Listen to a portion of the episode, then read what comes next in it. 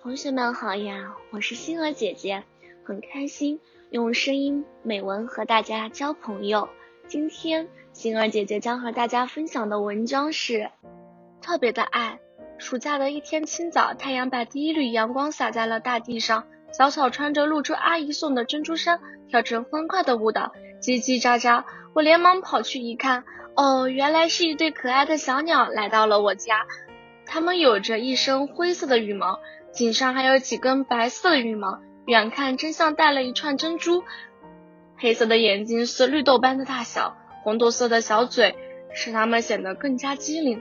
它们叽叽喳喳地议论着，仿佛在商量着什么。过了一会儿，一只鸟儿飞出去了，我想它一定是去找食物了。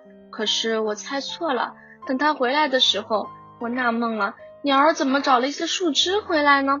只见两只鸟儿用爪子和嘴把树枝做成了一个可爱的小窝。我把这个消息告诉了爸爸妈妈，他们也非常高兴，都十分欢迎小鸟在我家安家落户。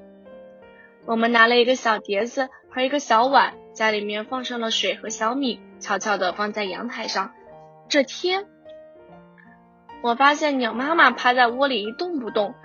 近前一看，哦，原来不知道什么时候，鸟妈妈已经生下了两个蛋宝宝。当我走近时，他用警惕的目光看着我，我赶紧走远了。一天，两天，终于小鸟出生了。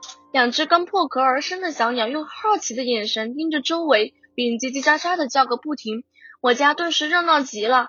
以后每天，鸟妈妈都在家里照顾小鸟，而鸟爸爸则出去找食物。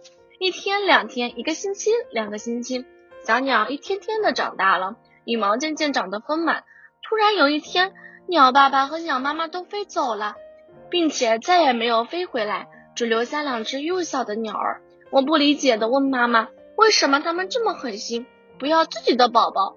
妈妈回答说：“小鸟已经长大了。”鸟妈妈和鸟爸爸是想他们学会独立生活。我若有所思的点点头：“是啊。”鸟妈妈和鸟爸爸为了让小鸟能够独立生活，宁可狠心丢掉了小鸟。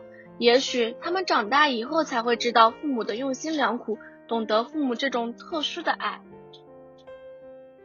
今天的分享到这里就结束了，也期待小朋友们给星儿姐姐留言或者投稿自己的美文与我分享，让更多人倾听儿时的心声。我们下次再见。